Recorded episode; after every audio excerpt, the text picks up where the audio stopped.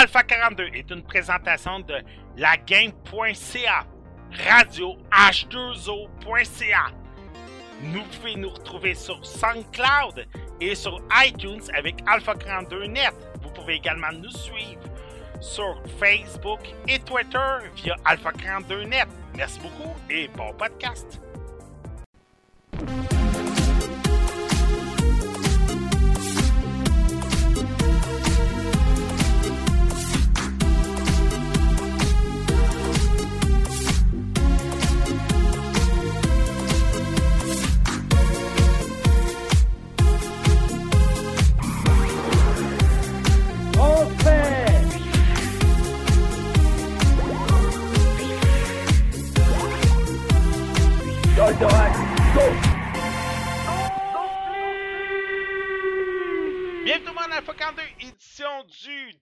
30 juillet 2017. J'espère que vous allez bien tout le monde.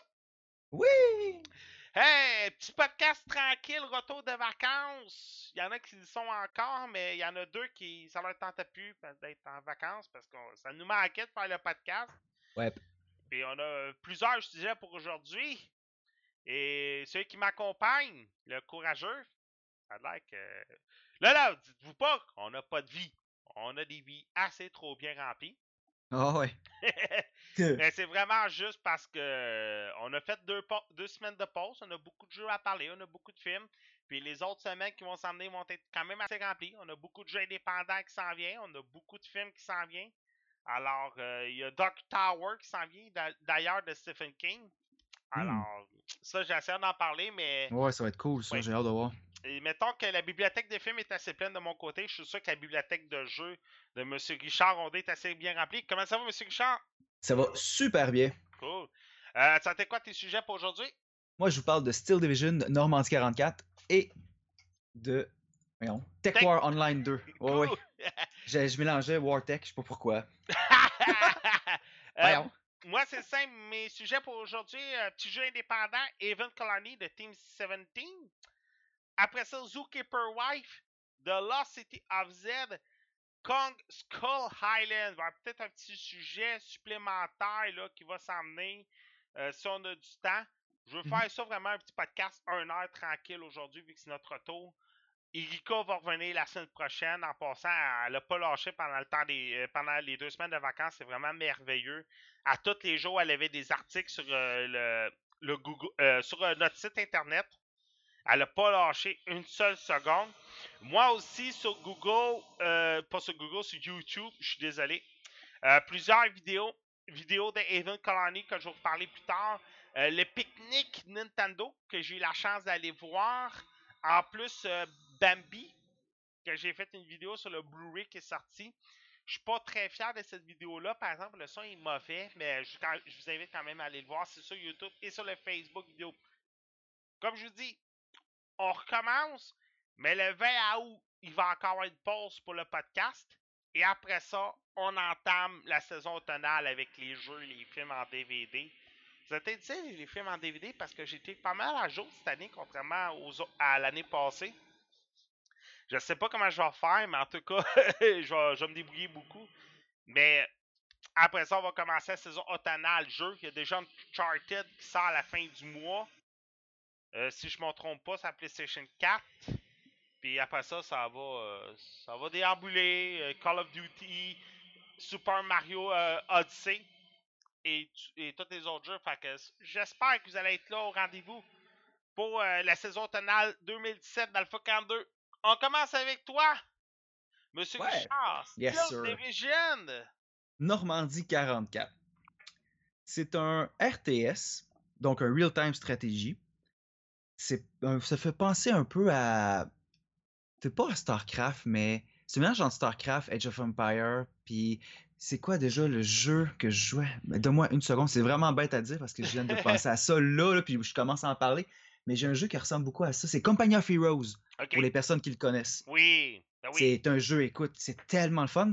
Par contre, avant de commencer à parler du jeu, Company of Heroes, là, fait, prend la complexité, le, le système, puis la simulation, fait x10, puis ça va te donner Steel Division, Normandie 44. Mais avant que tu commences, je veux dire, Paradox Entertainment se spécialise dans Exact. les RTS. J'ai aussi euh, Hearts of Iron, je sais pas si tu connais. Ouais. Ça, c'est monstrueux comme jeu. Là. Mm. Ça, encore là, c'est du, du même, euh, des mêmes producteurs. Ouais. Donc, c'est dans le fond, c'est ça, c'est Paradox Interactive. C'est le studio français Eugene System qui l'a fait. C'est Paradox Interactive qui ont un peu supervisé et beaucoup, on s'entend, assisté à leur sauce. Donc, Normandie, 44, c'est simplement la Deuxième Guerre mondiale, mais c'est le poste, c'est après le débarquement, c'est durant la poussée en France. Tu peux jouer soit l'Axis, soit le, les Allies. Puis le jeu, c'est super simple, c'est de faire avancer le front d'un côté ou de l'autre. Hum. C'est un jeu. Écoute, j'ai mis. Écoute, ah, je vais arrêter de dire écoute, c'est comme un peu mon, euh, mon patois qu'il faut que je me claire. Fait qu'à chaque fois que je dis ça, tu peux me demander 25 cents. C'est un deal? Je suis tanné de le dire, sérieusement. Mais j'ai mis une vingtaine d'heures à date dessus. Puis il faudrait peut-être que je recommence encore pour la neuvième fois le tutoriel. Parce qu'il y a tellement de sauce, il y a tellement de petites précisions, il y a tellement. Tous les personnages ont des valeurs, des statistiques propres à eux.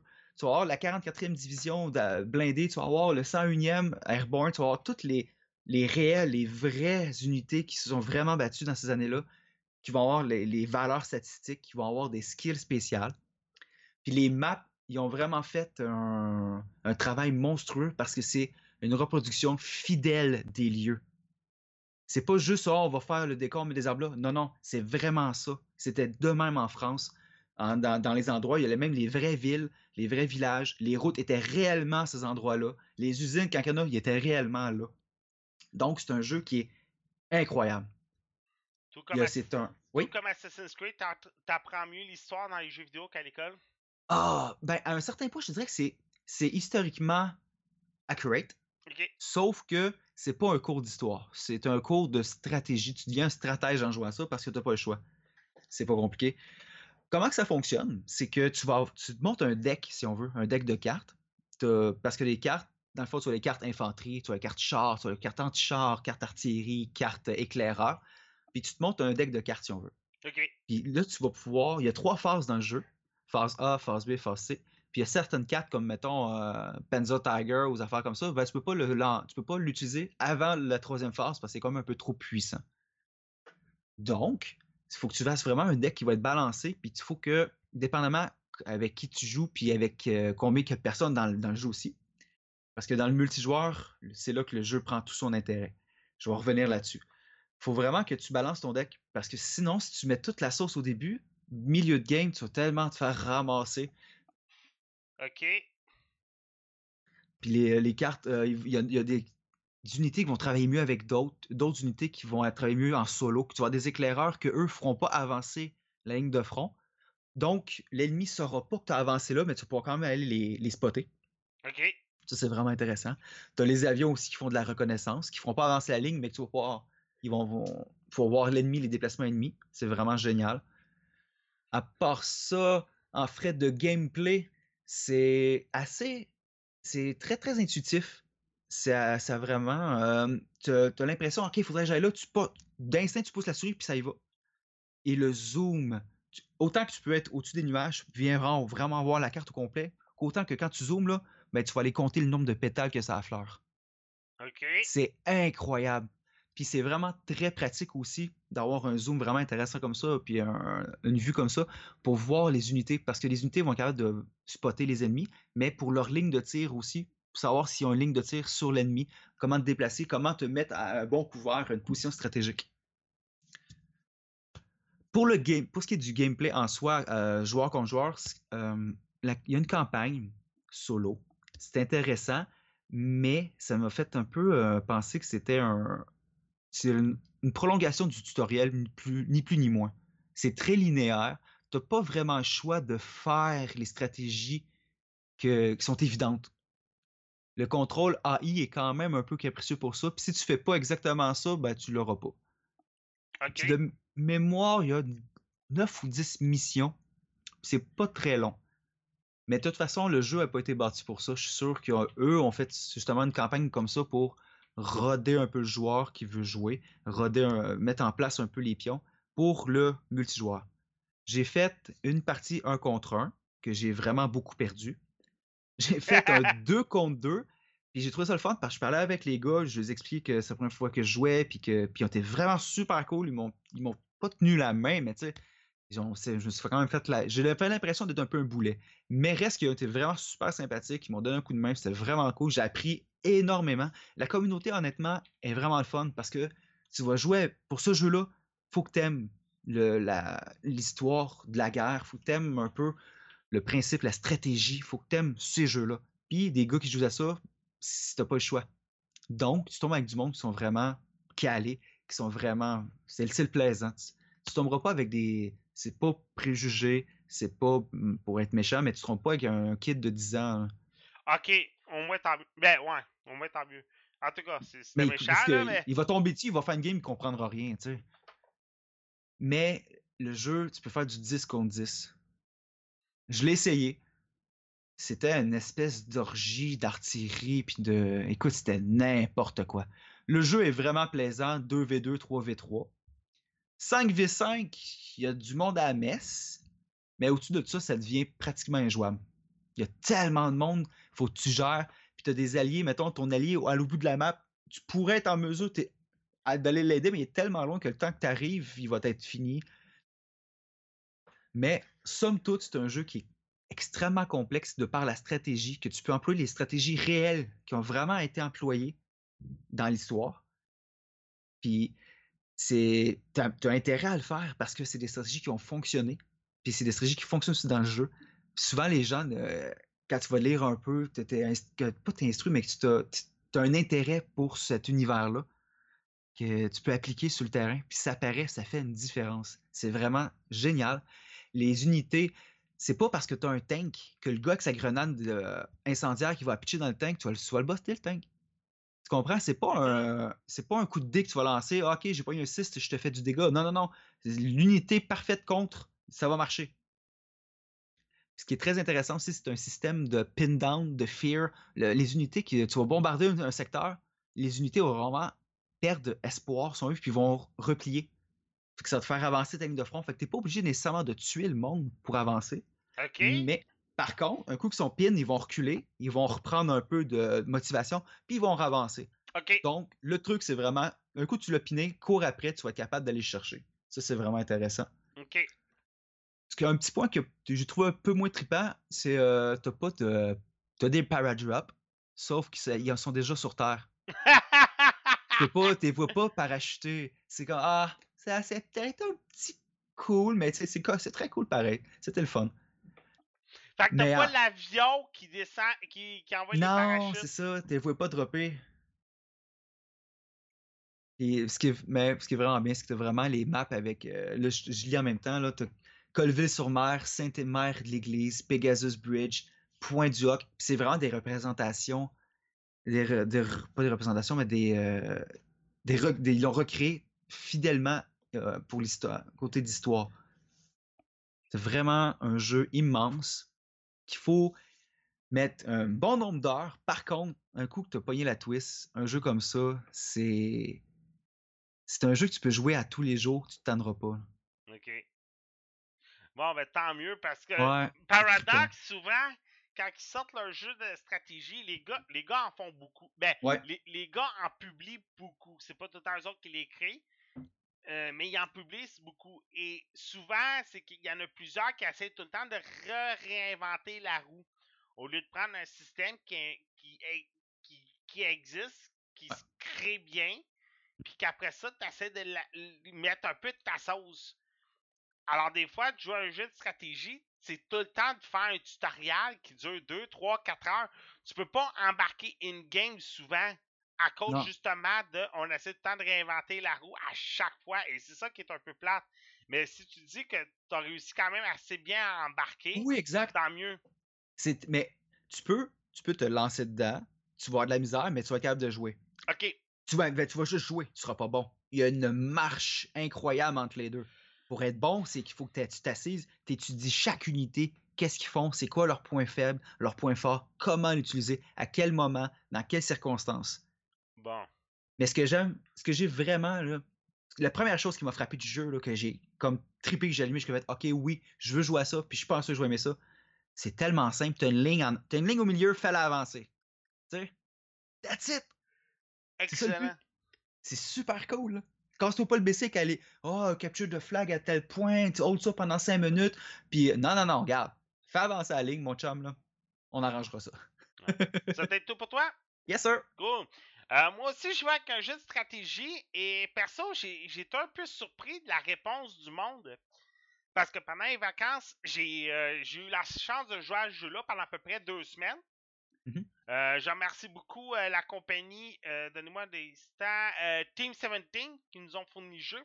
Alors, j'ai pu laisser pendant deux semaines. Et quand j'ai publié la photo, cette- la vidéo cette semaine sur YouTube, sur les différents groupes, le monde avait hâte de voir ce jeu-là. Et j'ai eu beaucoup de bons feedbacks. C'est intéressant dans ce temps-là. Je vous parle de Haven Colony de Team 17. Le jeu est simple. C'est un simulateur. C'est un builder simulator all the way. C'est un SimCity dans l'espace. J'ai pas besoin d'en rajouter plus. Le système, je vous dis tout de suite, ça sera pas vraiment une critique. Je vais vous raconter une histoire, quoi que ce soit. Ça va vraiment un guide de stratégie je vais faire.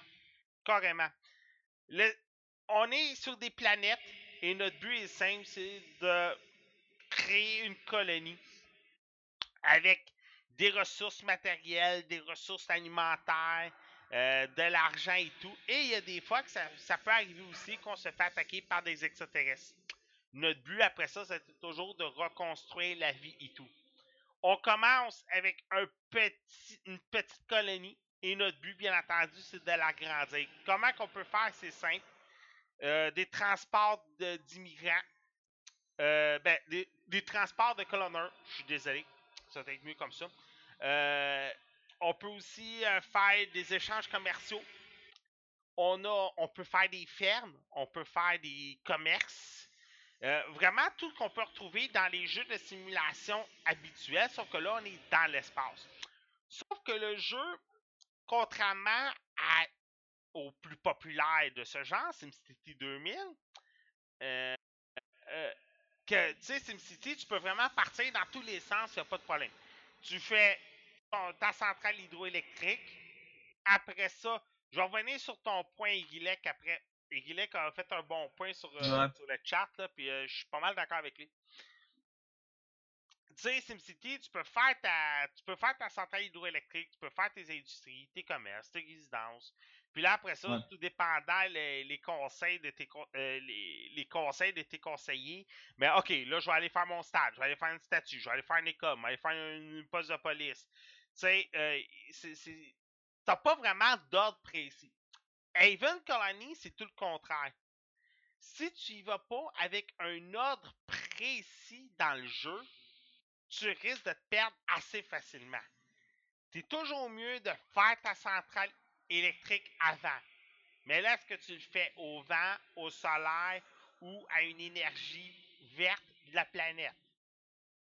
Après ça, là, pour aller chercher ton argent, il faut que tu vas chercher du cuivre ou du fer.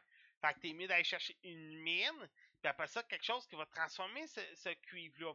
Pourquoi c'est important les ordres? C'est simple parce que pour construire tes bâtiments, c'est des drones qui vont les construire. Alors, si t'as pas d'électricité pour régénérer les batteries de tes drones, mais les drones sont morts, puis ils pourront pas régénérer. Puis je présume que vu que t'as fait comme 7-8 drones d'une shot, t'as plus d'argent ou de ressources pour bâtir la. la Exactement. Fait que tu l'as dans le peteux, tu sais. Exactement. Puis si t'as si t'as fait des euh, non, Colin. Euh, si t'as fait des euh, de l'énergie solaire. Ouais. Mais l'énergie solaire, il en gomme pas autant que l'énergie verte de la planète.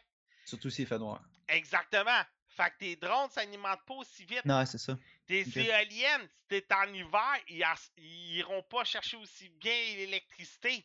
C'est sûr que tu vois que le type de planète que tu tombes aussi, logiquement, là. Exactement. Ok. Fait que- et ça, ça m'a pris au moins 10-15 coups pour réussir une ville parfaite.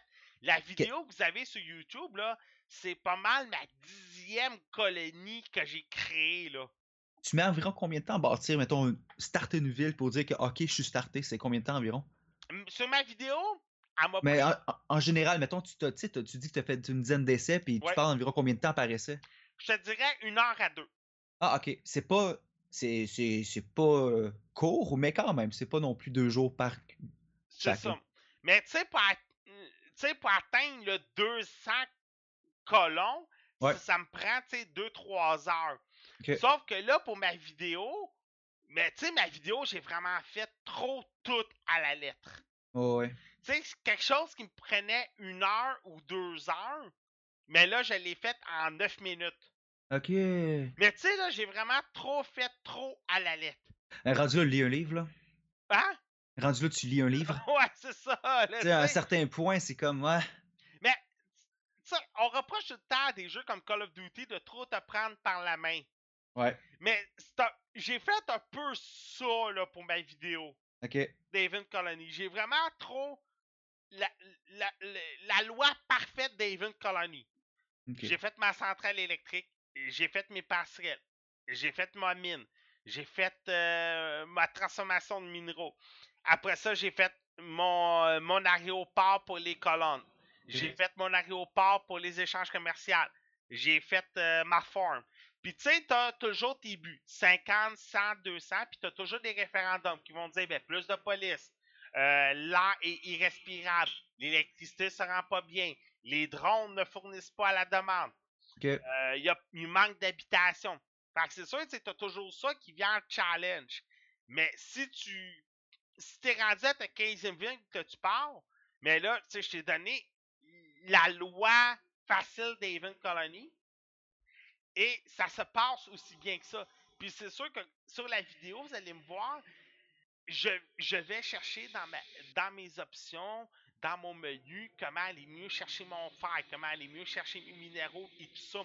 Mais je vous dirais que là, ma première ville, ma première colonie, je ne savais pas comment mieux aller chercher mon fer.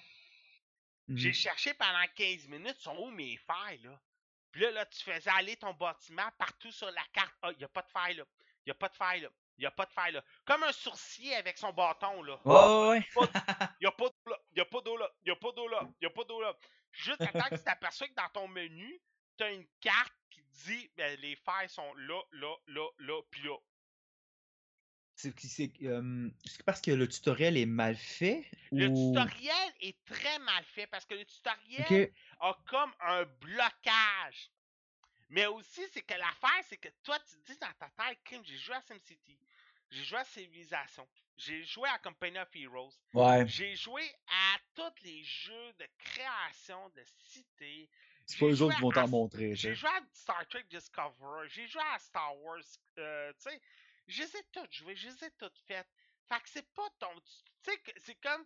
J'ai toujours la phrase dans ma tête quand je joue un tutoriel Hey, j'ai affronté Ganondorf avant que ton créateur existe. Fuck up le tutoriel. Puis, tu sais, un coup rendu dans le jeu, t'es comme Hey, j'aurais dû tu le faire le tutoriel. Mais là, tu sais, Haven Colony, c'est comme. Le tutoriel, il est comme tellement trop long que t'arrives dans le jeu. T'aurais peut-être dû suivre le tutoriel. Mais Ouais. des fois, c'est que c'est tellement trop prendre par la main que t'es mieux d'embarquer dans le jeu puis d'apprendre de tes erreurs. Ouais. Et Haven Colony, c'est pas mal ça que j'ai fait. J'ai appris de mes erreurs en faisant mes 10 colonies. Là, c'est sûr que je donne un chiffron, là, tu sais, je peux en avoir fait plus ou moins. J'en ai fait pas mal une dizaine. Mais le jeu, comme Irilek qui dit, il y a quand même il y a une, il y a une limite au jeu. Le jeu est très bon. Le jeu est très bien fait. Euh, c'est ce qu'aurait dû être No Man's Land. Euh, no Man's Sky. Ouais. Tu sais, No Man's Sky, t'avais rien pantoute, c'était mort. Mais ce jeu-là, ce jeu-là aurait dû être No Man's Sky. Il est beaucoup mieux que ça. Et comme il est qui dit, et j'ai la même idée que lui, c'est que le jeu a des limitations. Tu sais, dans la vidéo, on a les invasions d'extraterrestres qui arrivent. On a un, un- on a un, un serpent des sabres qui vient t'envahir. Mais c'est que ça, là, ça peut prendre des 3, 4, 5 heures avant que tu ailles quelque chose qui dit ta planète va se faire envahir. Parce que pendant 3, 4, 5 heures, tout ce que tu vas faire, c'est construire tes villes.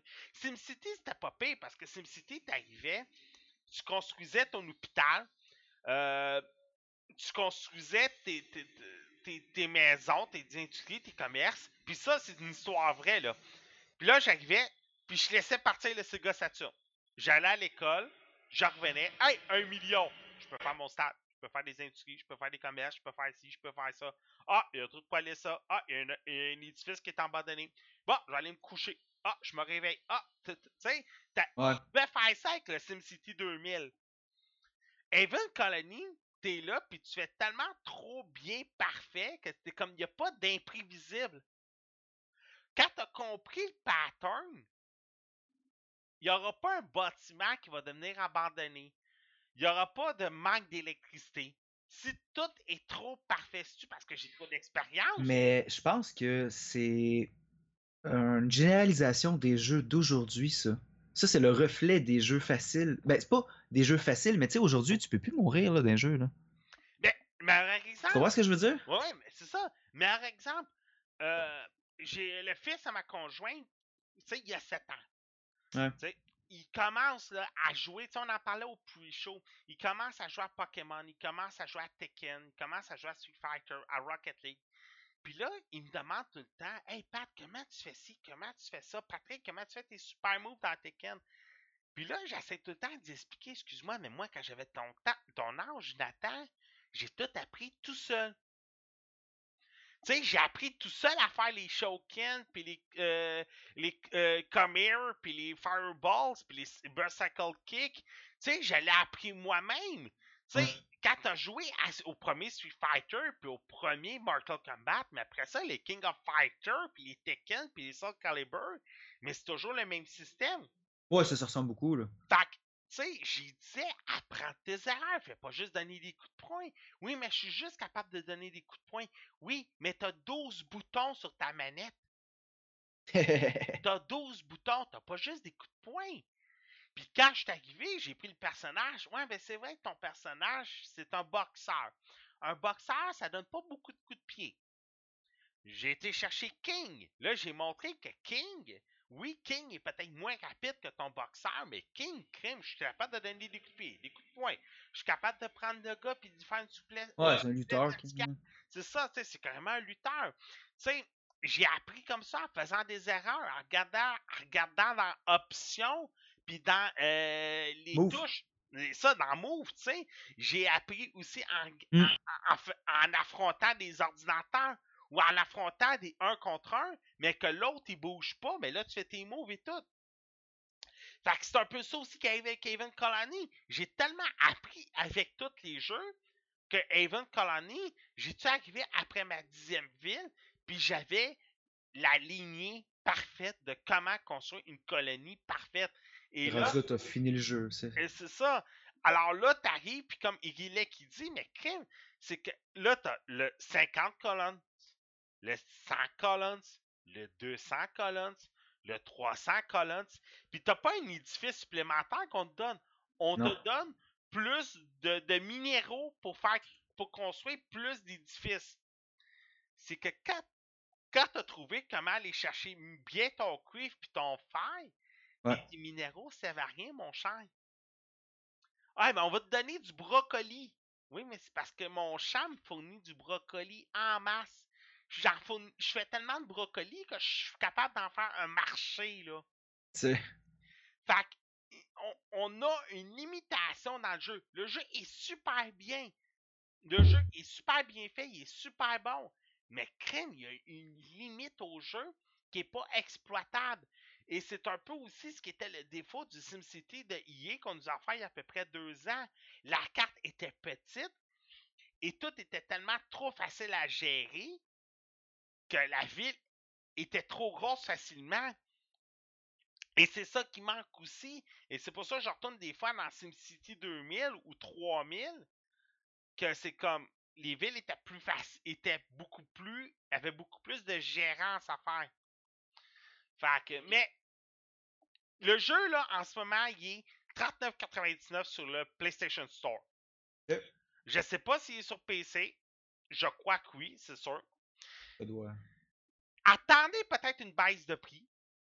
Mais sinon, je crois que le monde voulait avoir décidé de ce jeu-là parce que, comme j'ai dit au début, j'ai eu beaucoup de feedback. Il y en a plusieurs qui étaient intrigués par le jeu Et le jeu, il est quand même bien. Juste peut-être un peu trop de limites au jeu. Mais quelqu'un qui est plus, euh, si on peut dire, un joueur casual de ce type de jeu-là, qui trouve que SimCity, justement, c'est trop.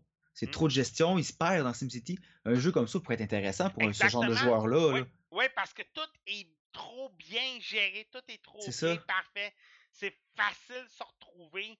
Tu sais, c'est sûr que, comme j'ai dit, tu vas commencer tes premières villes, tes premières colonies, tu vas perdre un peu, mais plus Ouais. que tu vas avancer, plus que tu vas trouver les petits trucs.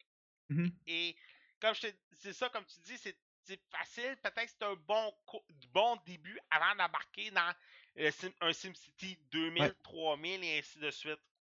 Tu sais, t'as aussi City Builder à Star sur Steam, si je me trompe pas, qui est très bien Euh. fait. Ouais, ça me dit quelque chose, ça. Ouais, t'as t'as des t'as, t'as un City Builder, euh, quelque chose comme ça. Euh, Ah, il est sur PC, Guilec, mais justement, imagine, moi j'ai joué à la version PlayStation 4. Fait que, puis sur PlayStation, il est vraiment facile à jouer, là, je te dirais, là, Guilec, là. Mais quand je te dis facile, là, trop facile. Fait que, mais allez voir, là, il y a des, il y a des cities euh, sur, euh, sur Steam qui ont sorti, qui sont très bons. Meilleurs même que le SimCity 2000, je vous dis, que le SimCity de EA qui a sorti il y a quelques années.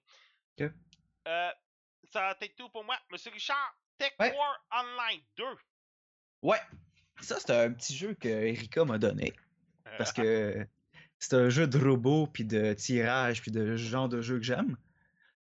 Tech Wars Online 2, c'est un jeu comme de robots, de mecs, qui, dans le fond, c'est super simple. Tu as des ennemis en avant, tu as des points capturés. Tu fais la gueule des ennemis en prenant le point pour le capturer. C'est aussi simple que ça. Le but, c'est de faire dropper les tickets de l'autre des adversaires en restant en vie. Plus si, si tu meurs, tu fais tomber tes tickets. Moins que vous avez de base de capturer. Un peu à la Battlefield 2, 3, Ok. 4. Tous les jeux qu'on connaît aujourd'hui sont un peu basés sur ça, ce système-là. Euh, c'est pas un FPS, par contre. C'était vraiment au-dessus. C'est pas non plus un third person. Dans le sens que tu vois, tu as une vue aérienne du champ de bataille. C'est pas une vue statique.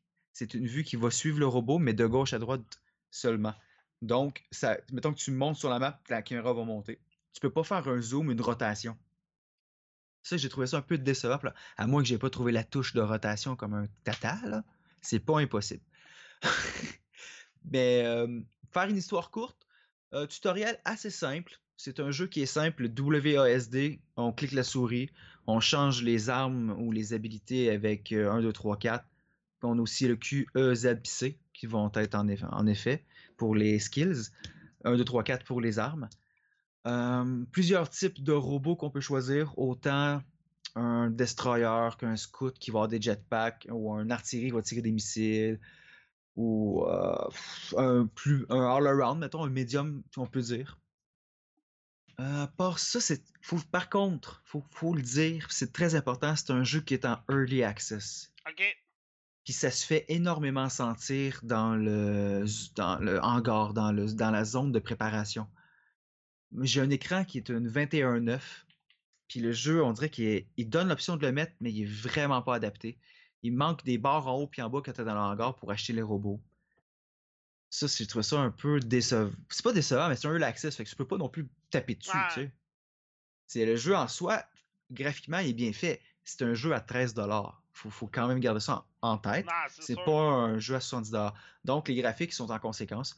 C'est le fun parce que l'environnement est quand même destructible. Soit partiellement, soit totalement. Mettons que le gars se cache dans un building, ben, tu peux tirer dans le building assez longtemps qu'il tombe à terre, puis là, il ne pourra pas se cacher. À part ça, en, pour retourner au petit point plus, plus désagréable, encore là, du Access, euh, tu peux acheter des robots, mais tu peux pas les modifier comme tels. Tu pas de workshop. Tu, tu peux avoir une friend list, mais j'ai pas d'amis qui jouent à ça, donc je n'ai pas vraiment eu.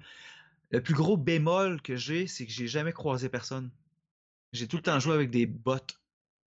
Mais le jeu est en early access, fait que des Exact, fois, c'est pas le genre de jeu que le monde, surtout avec la mauvaise réputation qu'ont les early access de Star site, le monde sont un peu peur de commencer à aller acheter des jeux early access. Ils vont attendre que le jeu sorte. Fait que des fois, tu vas tout le temps porter des bots, malheureusement. Mais c'est intéressant, par contre, il y a eu beaucoup. toutes les critiques qu'ils ont eu, les commentaires sont majoritairement bonnes sur Steam. Le monde apprécie, on a des bons commentaires. C'est bien, les, points soulevés sont intéressants. Les contrôles sont un peu. Euh, faut que tu vises vraiment avant ou après le gars, puis tu peux pas auto-targeter. Puis c'est quelque chose que je pense qu'il aurait été intéressant d'intégrer dans le jeu parce que ça rajoute vraiment un gros cran de difficulté. Parce que le bot, lui, en avant, il bouge, mais saccadé un peu. OK. Là, je me suis, il bouge comme s'il laguait à 15 FPS. OK. Fait que tu sais pas trop ce qui s'en va. Toi, ton, ton, robot, tu le vois bien. Tu peux le les déplacements, ça va bien. C'est très fluide. C'est vraiment bien pour le, robot que tu contrôles. Mais les ennemis, c'est, je sais pas c'est une question de serveur ou de c'est vraiment plus difficile à pouvoir tirer dessus. Tu sais, on le voit présentement dans la vidéo que tu fais passer en même temps, il y a un petit délai, un petit lag qui peut être un peu irritant. Mais quand là, je suis pogné les nerfs, je me dis, ouais, c'est quoi ce petit jeu-là? Ah, c'est un early access, c'est correct. Il est vrai. Pour un early access, c'est un des meilleurs que j'ai joué. Là. Fait que tu sais, je le bâche pas du tout. C'est un jeu que j'ai hâte qu'il qui mette vraiment plus de temps dessus puis qu'il travaille vraiment parce que ça va être un jeu qui va être vraiment cool. Le système est bien. J'ai hâte de pouvoir modifier mon robot, de pouvoir changer les armes, de pouvoir faire des stratégies vraiment intéressantes. Ce jeu-là est sorti en mars 2017, je me trompe, le 23 mars en 2017. C'était créé par Argus Game, IGP et Promo Trade Toys. Donc, c'est des. Argus, ça me dit quelque chose? Je sais pas si toi, ça te sonne une cloche. Euh, Argus, ça me dit quelque chose. Argus Game, ouais. Ça, euh, mais j'ai hâte parce que ça va, ça a, beaucoup de potentiel ce jeu-là. Ça peut être vraiment intéressant. Euh, Argus Game, ils ont fait Parkin, ils ont fait Zenith. Ok, je pensais que ça me disait quelque chose. Euh, mais non, ça me disait plus que ça. Ok. Il y a IGP aussi, mais Argus, ben, ça me disait quelque chose pour ça. Je sais pas, euh, peut-être me mélanger avec un autre. Mais peu importe, le jeu a vraiment beaucoup de potentiel. C'est un jeu que, mec, soit. Moi, honnêtement, je recommande pas de l'acheter en early access. Mec, soit full release, c'est un jeu que j'achèterais. Euh, juste pour te dire, les compagnies, euh, les compagnies IGP, Promo Trade Toys, c'est tout des. Je pense que c'est toutes des compagnies qui en sont leur premier jeu. Ok, mais c'est bien pour un, le jeu du style. Honnêtement, ça me faisait penser un peu à McWarrior. Ok. Ah, mais, ben là. McWarrior, mais d'au-dessus. Donc, un peu plus relax. Je sais pas si tu me suis, c'est moins stressant que dans. Hey, McWarrior, tu stressais à ce jeu-là? Euh, McWarrior, si ça t'intéresse, ça, t'as McWarrior Online. Ouais, j'ai joué. Puis c'est un jeu québécois, hein? Au vrai? Ouais, c'est un jeu du Québec. Il est vraiment bien. Ça me faisait vraiment penser à World of Tanks, puis les graphiques impeccables, c'est vraiment génial. Et puis il est complexe sur un temps, il y a du stock là-dedans. Oui, euh, mais encore là, aujourd'hui, moi je joue moins, mais je mm-hmm. reçois des courriels pour McQuire pour me dire les, updates et tout, un peu comme, un peu comme euh, Smite. Smite, c'est pas la même chose. J'avais beaucoup joué les premières semaines qui avaient sorti. Puis plus ça avance, plus j'ai un peu ralenti. Mais je reçois toujours des updates. Ah ben là, il y a tel mec qui est sorti. Euh, il y a tel update. Il y a des nouvelles armes ici, des nouvelles armes là. Fait que. Euh, c'est ça. fait que, comme il qui dit, c'est un jeu de Thunder Red. Fait que c'est un studio québécois. Alors voilà. Ça, tu as été pour toi? Ouais, c'est super. Comme euh, je, tiens juste à dire que faut pas se fier aux premières apparences. C'est un jeu qui a du potentiel. Je pense que les gars vont faire vraiment de quoi de cool. Puis j'ai l'impression que c'est un jeu qui pourrait jouer sur tablette, ça. Euh. La manière de contrôler, la manière que ça roule, le engine que ça demande, les specs, c'est un, un, jeu que ça ne me surprendrait pas qu'on puisse retrouver une version plus smooth sur tablette. Mais tu vois, moi, en ce moment, là, moi, à ce temps, je suis rendu avec une bonne tablette. Je suis rendu avec un iPad mini. Mmh. Fait que je. Si tu as des jeux de tablette, je vais peut-être en faire plus de, plus en plus. OK. Alors, euh, c'est ça. Euh, je sais pas, il faudrait peut-être checker ça. Sur, sur des jeux. Des, Mais le, des jeux. C'est le style que je trouve. C'est le style de, de vue au-dessus. Mmh. Tu sais, ça me fait vraiment penser à un jeu euh, de tablette. C'est tout au-dessus, tu contrôles en, en, touchant, pointant, en cliquant. C'est pas besoin d'une manette dans les mains. Tu sais, j'aurais l'impression que si mon écran était touchscreen, j'aurais pu jouer avec. Ah, un StarCraft sur Wii U sur tablette, j'ai jamais compris pourquoi ils ont passé. Genre, ouais, drette ça. ouais, j'avoue, hein, quand même. Ouais. Ça tout pour toi? Ouais, c'est parfait. Cool. Bon, on on embarque déjà dans la section cinéma. Comme on vous a dit, ça va être un petit podcast cette semaine. Euh, les trois films que je vais vous parler, les deux premiers vont être Short and Sweet assez, mais le prochain, l'autre après ça, ça va être peut-être un peu plus plein. Euh, si je vois que je défonce, là, peut-être que je vais parler de mon quatrième sujet. Premier film que je vous parle, Zookeeper Wife. c'est de Nikki Caro. Euh, vous la connaissez peut-être pas en ce moment, mais je vous dirais que c'est une, une réalisatrice qui va gagner beaucoup.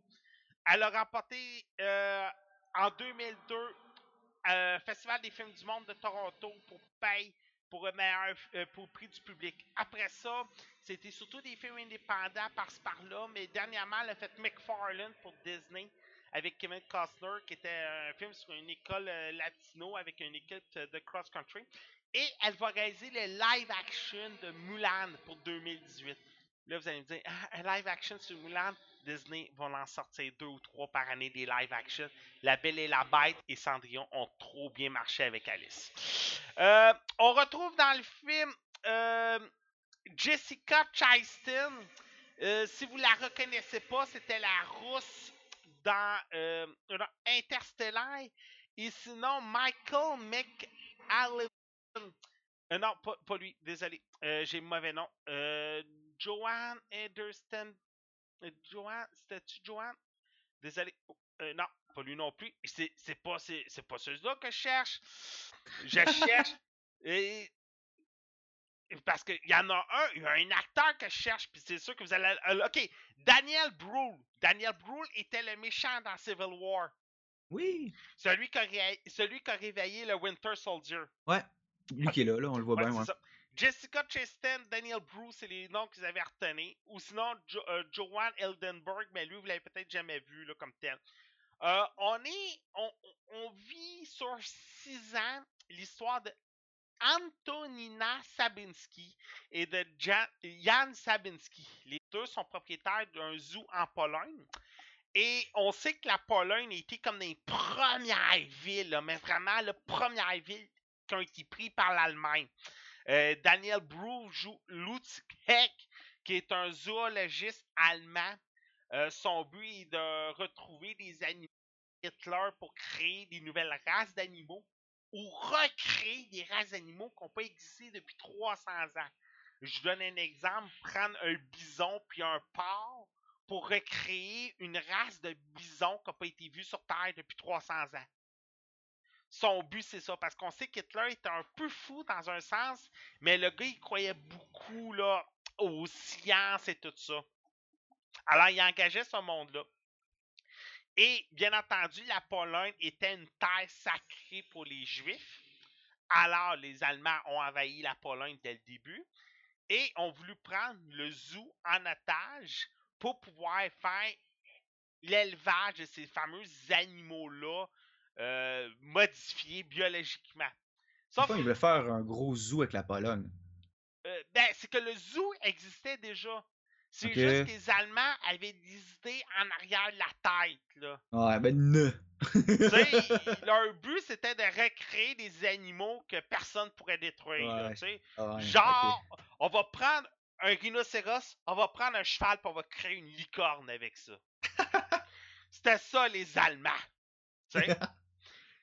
Et, euh, sauf que, par exemple, les Zabinski ont une petite idée en arrière de la tête, et c'est de transformer leur zoo en refuge pour les Juifs. Comment qu'on s'y fait? C'est simple. On va cultiver les porcs, et en allant dans les, donjons juifs, on va ramasser les déchets et en même temps, on va prendre les, les juifs les faire passer comme ça. Sauf que là, c'est sûr, tu sais, les Allemands, on s'entend, vont commencer à peut-être s'apercevoir la, la supercherie et tout. Là, vous allez me dire, Go Spoiler, excusez-moi, ça se passe entre 39 et 45. Oh my god. On sait tout de suite qui, qui va gagner la Deuxième Guerre mondiale, s'il vous plaît. Je pense qu'il y a, à part Wolfenstein, là, C'est clairement l'Italie, là. ça, c'est- le, le- le Japon a clairement gagné la Deuxième Ah ouais, Guerre mondiale. évident. là. Tout le monde sait ça. Euh, tu sais, on a eu une, un peu une polémique avec Dunkirk de Christopher Nolan cet été, disant que on n'avait pas, on n'avait plus euh, de, on n'avait pas d'histoire de femmes, on n'avait pas d'histoire de noirs pendant la deuxième guerre mondiale. C'était toujours des blancs. Mais là, justement, Lucas nous avait donné Flyboy il y a quelques années. Et là, on nous donne Zookeeper Wife. Justement, on a une vision autre que la foutue main débarquement de Normandie Ouais. avec les cinq mêmes soldats américains Ouais. qui vont détruire euh, les, les Allemands, puis qui vont, de- ils vont revenir aux États-Unis comme des héros mondiaux, et ainsi de suite. On oublie cette histoire-là. Là, c'est vraiment de l'intérieur des Juifs. Et le film, oui, c'est pas un film qui a beaucoup d'action. Ouais, c'est ça, Reptiles, désolé. Ouais, Euh, le cœur, c'était. ouais, C'est ça. Flyboy, c'est avec. euh, comment il s'appelle, là Colin. mais c'était Reptiles. Daniel Franco. Ouais, c'est ça. Mais c'est Reptiles que je voulais Ouais, parler de, avec Ju- Junior. ouais, de George Lucas. C'était vraiment les, les premiers pilotes noirs. J'ai trop écouté ce film-là. là. Ouais, mais t'en regardes euh, le combat de d'avion à la fin, puis ça fait faisait trop penser à Star Wars. là. Oh, ouais, clairement. C'est- comme. euh, le pianiste, j'ai pas aimé. Je suis désolé, Rilek. J'ai pas aimé le pianiste. Mais c'est que la même année, t'avais eu le foutu film avec Hitler, de la foutue même scène qui a, qui a été repris un million de fois sur YouTube.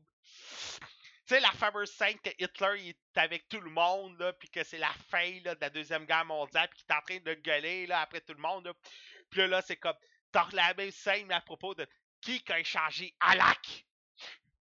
Ceux qui n'ont pas échangé Alak, qui, tu sais, cette foutue scène-là de Hitler Ouais. qu'on a vu mille fois, là, mais c'est quand même moment, euh, la chute.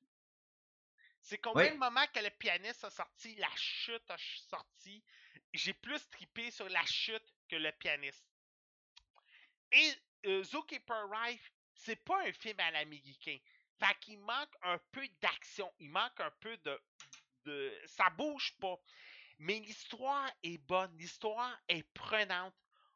On, suit l'histoire. On va trouver ça triste pour les Juifs. Puis même pendant le film, moi puis Véro, on était là comme on est chanceux de pas avoir vécu en 39-45. Ouais. Tu sais, puis là, t'es là, là, tu penses à la Corée du Nord, pis t'es comme, crime que j'espère qu'ils vont pas appuyer sur le bon bouton, ils vont m'emmener. Et que j'espère qu'il va continuer à tuer sa famille pour qu'il se trompe. Hein. Tu sais, là, t'es là, chaque fois qu'il tue un membre de sa famille, t'es comme, ok, il s'est encore trompé. Tant mieux, continue de tuer des membres de ta famille, c'est juste bon signe pour nous autres. Vraiment, là. Et là, t'es là comme. On est-tu chanceux par le en 39-45? Et plus que le film avançait, plus que c'était ça.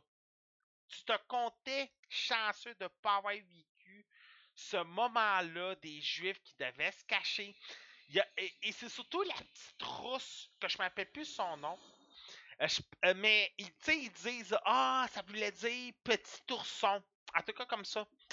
Et c'est surtout son histoire de comment ils ont été la chercher, que les deux Allemands qui l'avaient abusé sexuellement, puis que là, euh, le docteur l'a pris malgré lui parce que son, son paquet était déjà plein, puis il pouvait plus en emmener, mais il l'a caché, puis c'est vraiment ça. Et ça me faisait un peu penser à la liste de Schindler, mais en version 2017. Ok. La liste de Schindler, par exemple, ça, c'est un chef-d'œuvre cinématographique. Oh, ouais, tu peux pas pas avoir écouté, là. C'est ça, tu sais, c'est- c'est du Spielberg à son meilleur. Ouais. Mais Zookeeper Wife, je le recommande beaucoup. En passant pour du Spielberg à son meilleur, je vous recommande d'aller sur YouTube. Pendant le San Diego Comic Con, ils ont sorti un extrait de euh, Player Number One, qui est, adapté d'un roman de science-fiction qui a sorti, euh, je dirais, 90-2000, et c'est Spielberg qui le réalise. Et Spielberg a mis sa touche de quand on l'a connu. À la Jurassic Park, à la E.T., à la close, euh, euh, à la rencontre du troisième type. Il y a énormément de clins d'œil. Iron Giant, Back to the Future, Shreddy, name it. Le gars, il a vraiment tout mis. Et sérieux, cet extrait-là, euh, euh, cette bande-annonce-là ne fait que dire que Spielberg revient aux sources. On le sait qu'il en reste plus gros à Spielberg à réaliser, là. Puis le gars, il en ré- réalise plus beaucoup parce qu'il n'y a plus cette touche-là magique. Euh, il a fait un film avec Tom Hanks à peu près deux ans, qui est un film sur les espions russes. Et perso, le film était vraiment mauvais.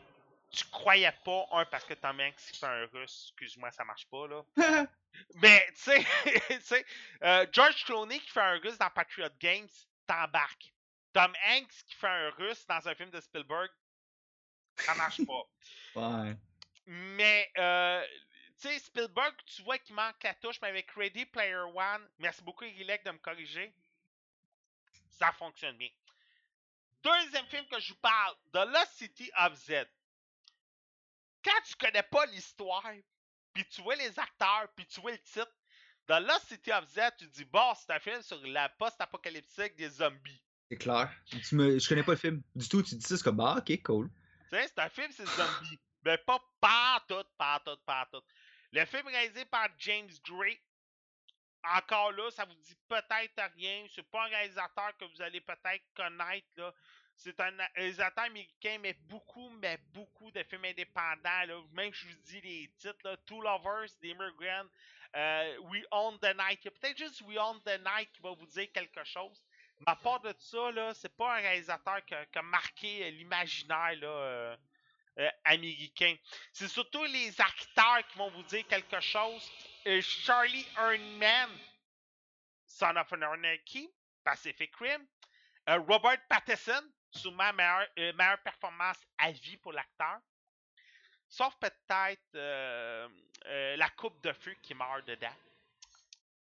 Je sais, méchant, mais c'était tellement légal.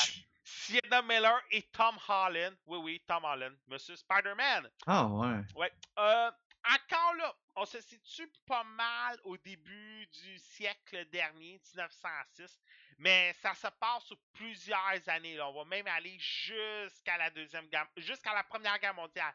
Désolé. Euh, on suit Percy Fawcett. Percy Fawcett est un, est un major à l'armée britannique.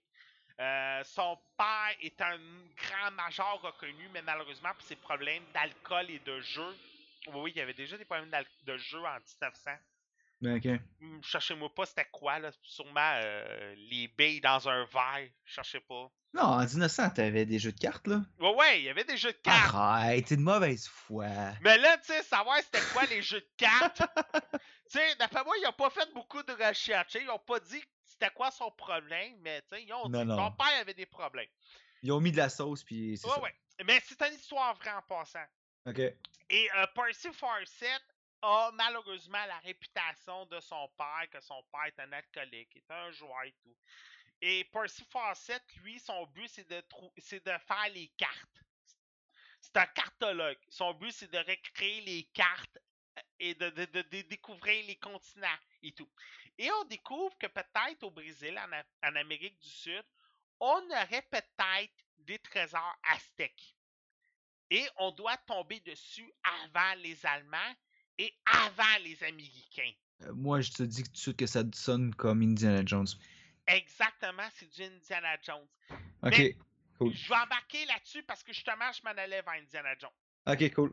On est à la même longueur d'onde. Fait que Percy Fawcett va faire trois voyages. Le premier, très exploration, où il va y aller, mais vraiment pour protéger sa renommée. Mais finalement, il va tomber sur The Lost City of Z.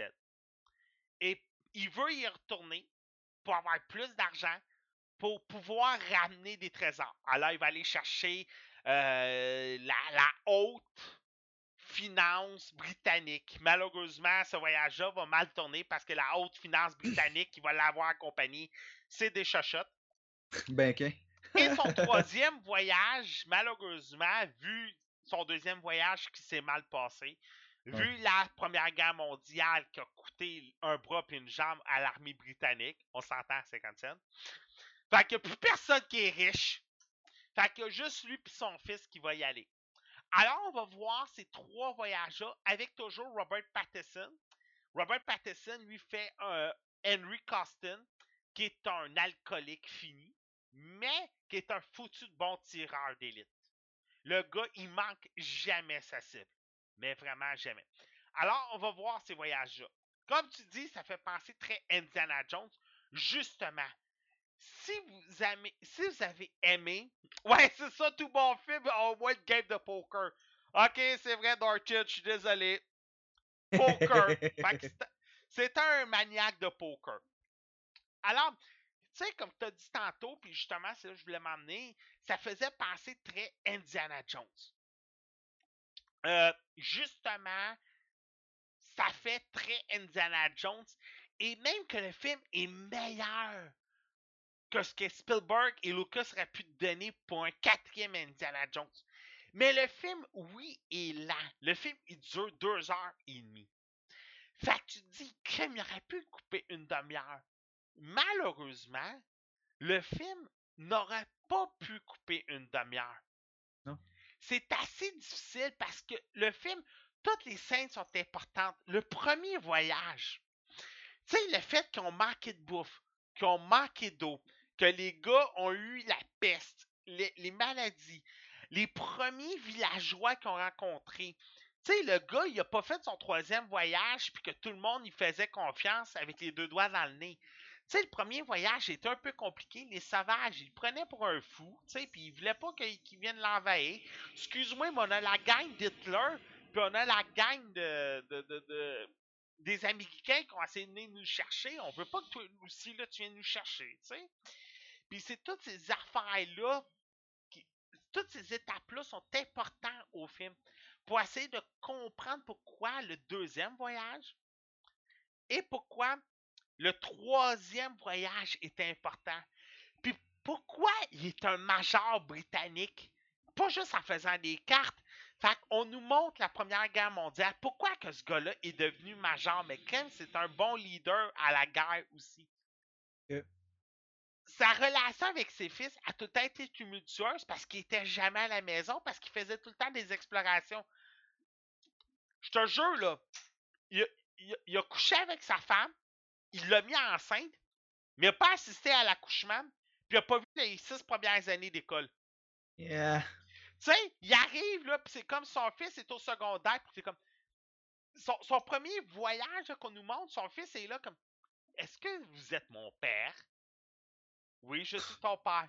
Ok, je t'ai pas vu à la naissance, j'ai pas vu tes six premières années d'école. Mais oui, je suis ton père. Fais-moi un câlin devant les journalistes pour qu'ils voient que nous sommes une famille unie. Je t'ai pas vu pendant 10 ans, mon beau Teddy. Merci, papa, de m'aimer. Tu sais, mais c'est toutes des affaires qui sont importantes. C'est toutes des scènes qui sont importantes. Puis au début, tu étais là, quand t'as pas lu les synopsis, Tom Holland est là, tu dis Ah, il y a un caméo de Tom Holland. Cool. Mais finalement, quand tu t'aperçois que le troisième voyage, Tom Holland va avec son père parce qu'il veut comprendre pourquoi que son père n'était pas là pendant six ans. Mhm. Tu fait que c'est toutes des scènes comme ça qui sont très importantes et le film est bien construit malgré sa longueur. Et c'est juste encore dommage, Charlie Hunnam, tout le monde l'a connu à cause de Son of Anarchy. Fait que le gars, il bloque là. On a parlé de King Arthur au début de l'été, que le film était bon, mais était pas mauvais parce que c'était du Guy Ritchie. Fait que c'est juste dommage parce que le gars a beaucoup de potentiel, mais peut-être un mauvais potentiel parce que tout le monde l'a connu pour une série en particulier, puis toutes les filles tripent dessus parce que quand il est en chest, ben, le gars a un beau body, tu sais?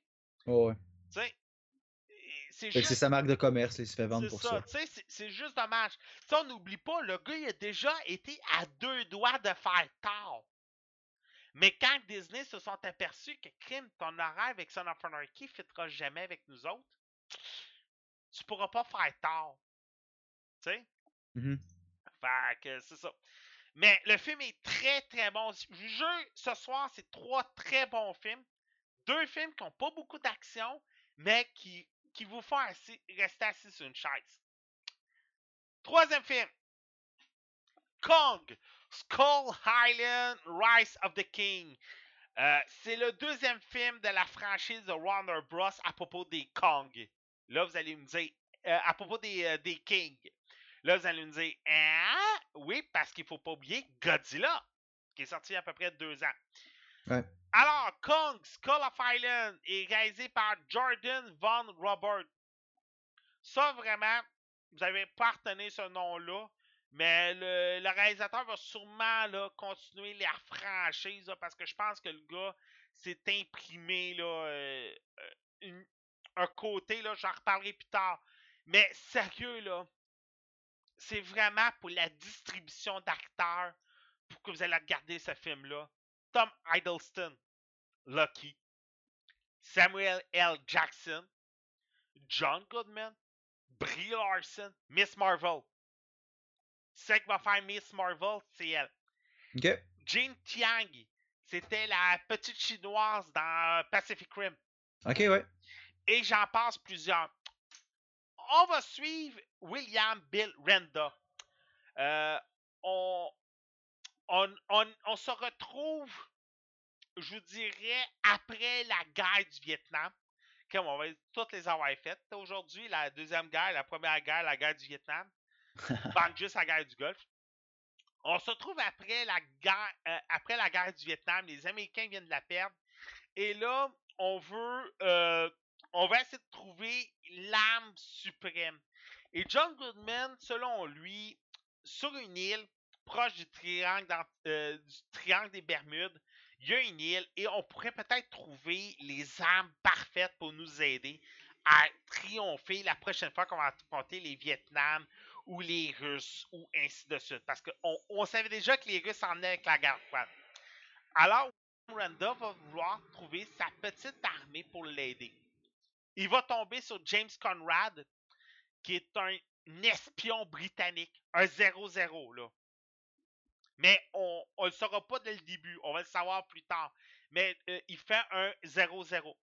On va tomber sur Preston Taggart, que lui a perdu, a, perdu la guerre, mais comme toutes les médailles euh, inestimables. Euh, ouais, la guerre de Corée, ouais, on a aussi oublié la guerre de Corée, je suis désolé, euh, Norton. Euh, tu sais, c'est le, le, c'est le général le plus décoré des États-Unis, mais on a perdu la guerre, tu sais. Euh, Samuel Jackson fait un Rambo, un vrai, un vrai Rambo dans le film. Ils vont aller sur l'île. Et ils vont tomber, bien entendu, sur King Kong et sur les autres espèces, les autres monstres de l'île. Et bien entendu, le but, c'est de survivre. Survivre à tous ces monstres préhistoriques. Et voilà. Comme je vous ai dit, Tom Hiddleston fait James Conrad, qui est carrément un espion britannique 007. Et avec Mason Weaver, elle a fait une photographe britannique, euh, Pulitzer. Elle n'est pas supposée d'être là, mais elle a réussi à s'infiltrer malgré tout. Mais, tu sais, tout le monde s'en occupe pas. Ah, c'est une pho- photographe militaire. Non, non, elle travaille pour un journal. Hein? Ah, c'est pas grave, on va se faire tuer. Finalement, elle meurt pas de ça. Euh, et, euh, tu sais, les deux vont peut-être s'apercevoir que l'armée américaine a peut-être pas tout dit à propos de l'île. Le film a beaucoup, mais beaucoup, euh, on n'entend rien. On n'entend rien quoi, les vidéos ou ma voix, euh, Griffin? Ça serait le fun que tu me dises c'est quoi qu'on n'entend pas. Euh, on, on a on, on a beaucoup de jeux de caméra dans le film.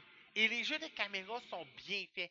Tu sais, le, le petit flash ralenti d'une balle qui va sortir, mais pas, Un bullet time, mettons, là. ouais, pas, un, pas un bullet time à la Matrix, mais un bullet time. euh, ma voix, ma voix est pas assez forte, my god. Monte ton son parce que ma voix est au maximum, mon cher. Faudrait même que je la baisse des fois. Euh, monte ton son, Griffin. Je suis désolé parce que mon son, au moins, est au maximum. Ouais, c'est ça, tout le monde m'entend. D'après moi, c'est tes speakers. Euh... Ouais, en tout cas, je vais pas m'occuper de ça. Euh... Fac. Ok, je continue. Fac. Le... On a beaucoup de jeux de caméra. Samuel Jackson fait Samuel L. Jackson encore. Il fait un one-man army. Euh, John Goodman essaie toujours de trop cacher, mais c'est surtout les effets visuels, les effets de caméra qui sont vraiment le fun. Euh, Kong est impressionnant. Le film est très, mais très différent de la version de Peter Jackson. Si vous vous attendez à on va prendre Kong, on va l'emmener sur un bateau, on va, on va aller à New York, on va le mettre devant tout le monde, il va grimper sur le World Trade Center, puis il va faire Ah! Oublie ça, non. Oubliez ça, c'est vraiment Ah. pas ça. Le but du film, c'est vraiment l'armée contre une île de monstres.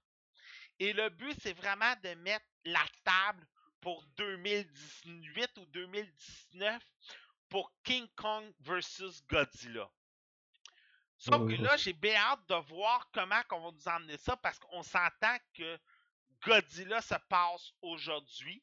King Kong se passe en 1970.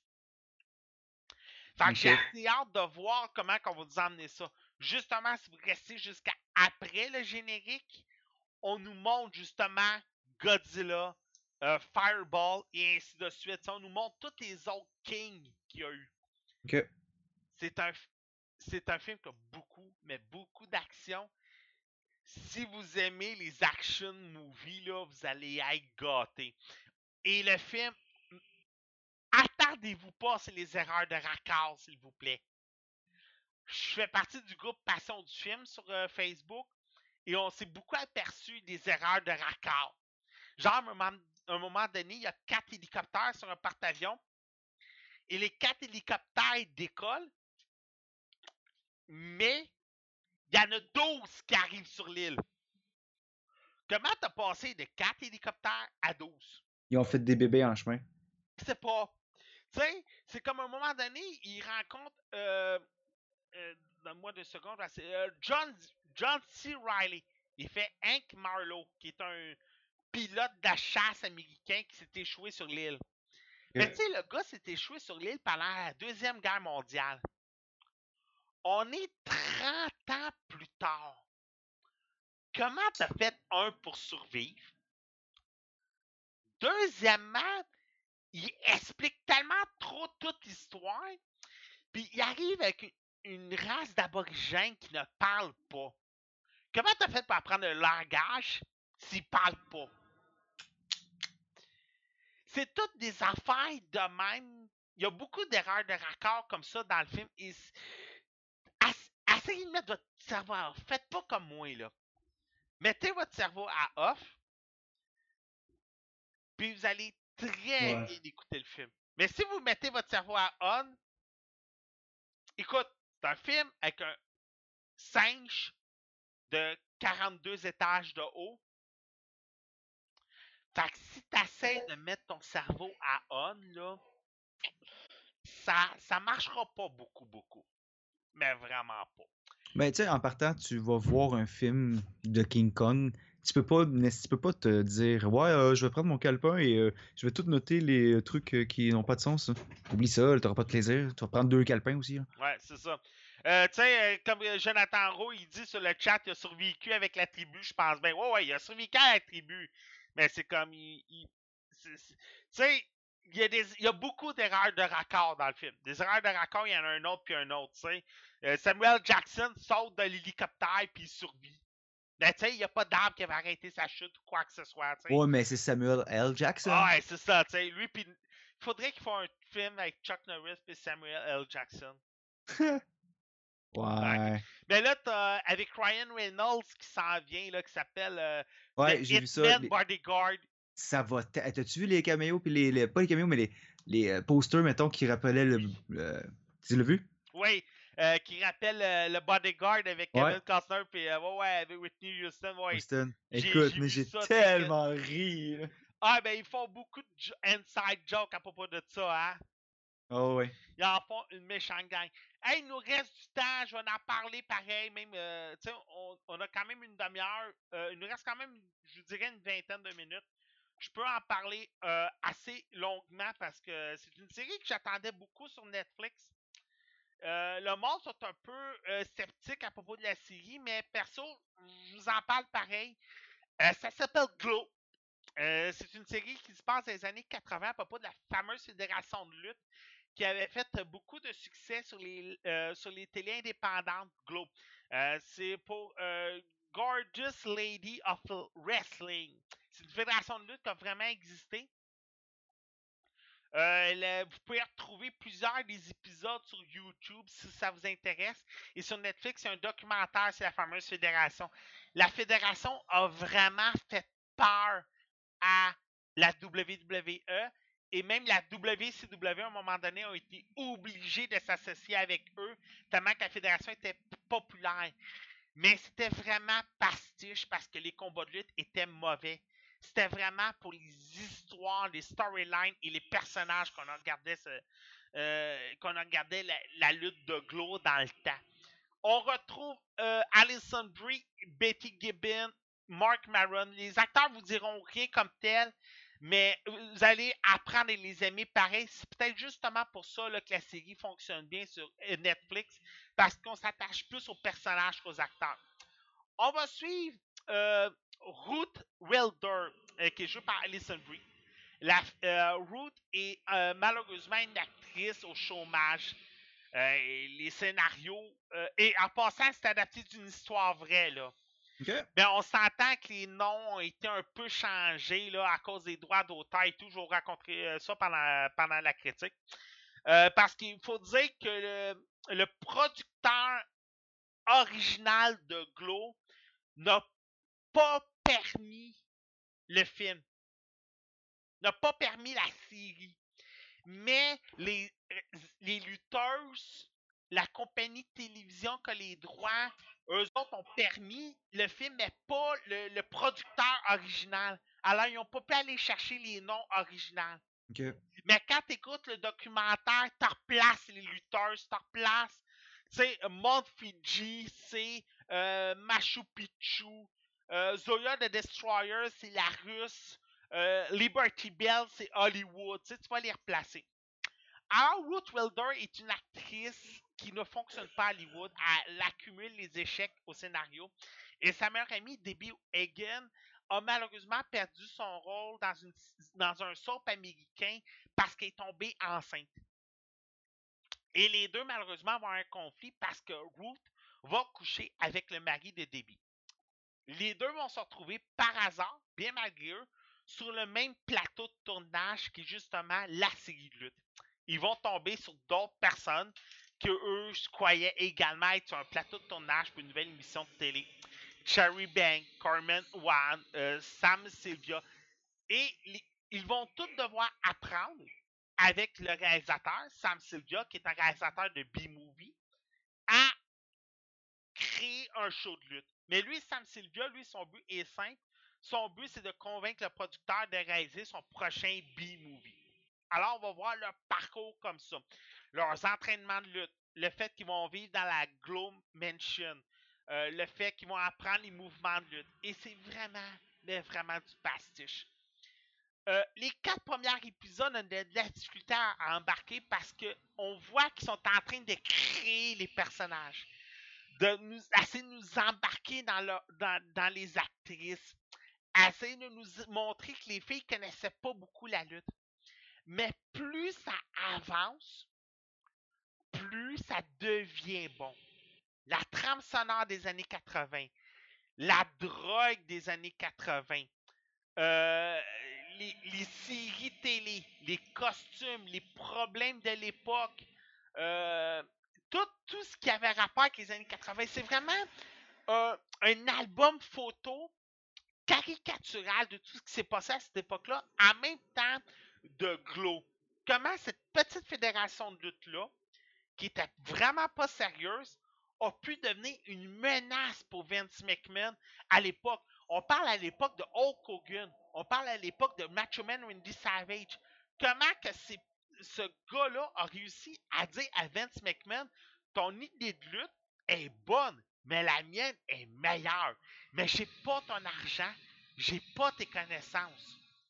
Et c'est malheureusement ça qui a fait que Glow a dû arrêter, un manque d'argent, puis un manque de crédibilité parce que pendant que Glow réussissait à créer ses personnages, au même moment, Vince McMahon avait l'argent et faisait le même copie. Hulk Hogan contre les Russes, Hulk Hogan contre les Irakiens, Hulk Hogan contre le millionnaire, Hulk Hogan contre Macho Man. Et tous ces personnages-là que Vince McMahon a créés, plus ces années avançaient, mais c'est tous des personnages que Glow avait déjà créés ou deux avant. Et c'est vraiment ça qui est le fun. C'est le fait de s'attacher au personnage, de s'attacher à Ruth Wilder, de s'attacher à Debbie Egan. Mais c'est surtout, comme tout le monde a toujours dit, parce que je parle beaucoup avec des fans de lutte de, de mon époque, et c'est surtout Carmen Wade, Machu Picchu, était, était vraiment le visage de Glow, malgré son personnage. Le monde l'aimait, et c'est vraiment elle qui va, qui va voler la vedette. Et c'est tous les autres personnages qu'on va voir arriver aussi. Il y en a une qui fait un genre de pseudo-loup. Mais à l'époque, il y avait cette mode. Euh, comment. Euh, ah, euh, Colin. Euh, des années 90, on a eu beaucoup cette mode-là. Là, pas Marilyn Manson, là, mais tu sais, là. Euh, Monroe? Euh, non, Mar Non. Marilyn Manson, mais tu sais, là, euh, la mode là, des, des personnes qui étaient tout le temps en blanc avec du noir, là. Gothique? Ouais, euh, mais le début du gothique. Ouais, le début, début du gothique, ouais. Ouais, C'était peinturé dans la tremclade, là. C'est ça. Mais tu sais, on, on voyait ça, tu sais, le début du gothique, le début de la drogue, le début de la cocaïne, des, des antéfamines. Les drogues chimiques. Exactement, tu sais, le début des drogues chimiques. Euh, comment la télé indépendante aux États-Unis faisait pour battre les gros channels américains de CBC puis de NBC. Et on dirait que Glow est vraiment une couverture pour faire une série sur les années 80. Et c'est vraiment. c'est- là que la série est fun. Et il faut donner une chance à la série. Comme toute bonne série de Netflix, ça prend du temps avant qu'elle décolle. Ouais. Mais quand elle a décollé, elle est décollée. Puis on embarque, puis on les écoute toutes. Première- les premiers épisodes, comme d'habitude, on va écouter un, épisode. On va dire, ah, on va écouter une deuxième. Ah, finalement, c'est trop. Demain, ah, on va écouter la troisième. On va écouter la quatrième. Mais là, après ça, la troisième journée, tu tapes 5, 6, 7, 8, 9, 10, 11, 12, tu es là. Crème, j'en veux une deuxième saison. Fuck. C'est tout temps ça, Netflix. Oh, tu ouais. T'écoutes les quatre premiers épisodes sur slow motion, puis la troisième journée, t'é- t'écoutes toute la série, t'es comme, merde, déjà fini. Je vous la recommande. C'est meilleur que. euh, euh, non. Iron Fist. Iron Fist, j'ai pas embarqué malheureusement. Euh, House of Cards, ça reste House of Cards. Orange is the New Black, ça reste Orange of the New Black. Mais Glow est une bonne série et après ça, je vous recommande, pas avant, après, je vous recommande d'écouter le documentaire sur Glow. Vous allez reconnaître les personnages qui sont dans la série et justement, on va expliquer les dessous. euh, que le réalisateur puis le producteur les dernières années, c'était pas l'amour fou. Euh, parce que le réalisateur avait ses idées, les producteurs avaient ses idées. Les lutteuses, la station de télé imposait des lutteuses qui étaient vraiment là pour leur beauté et non pas pour leur talent athlétique.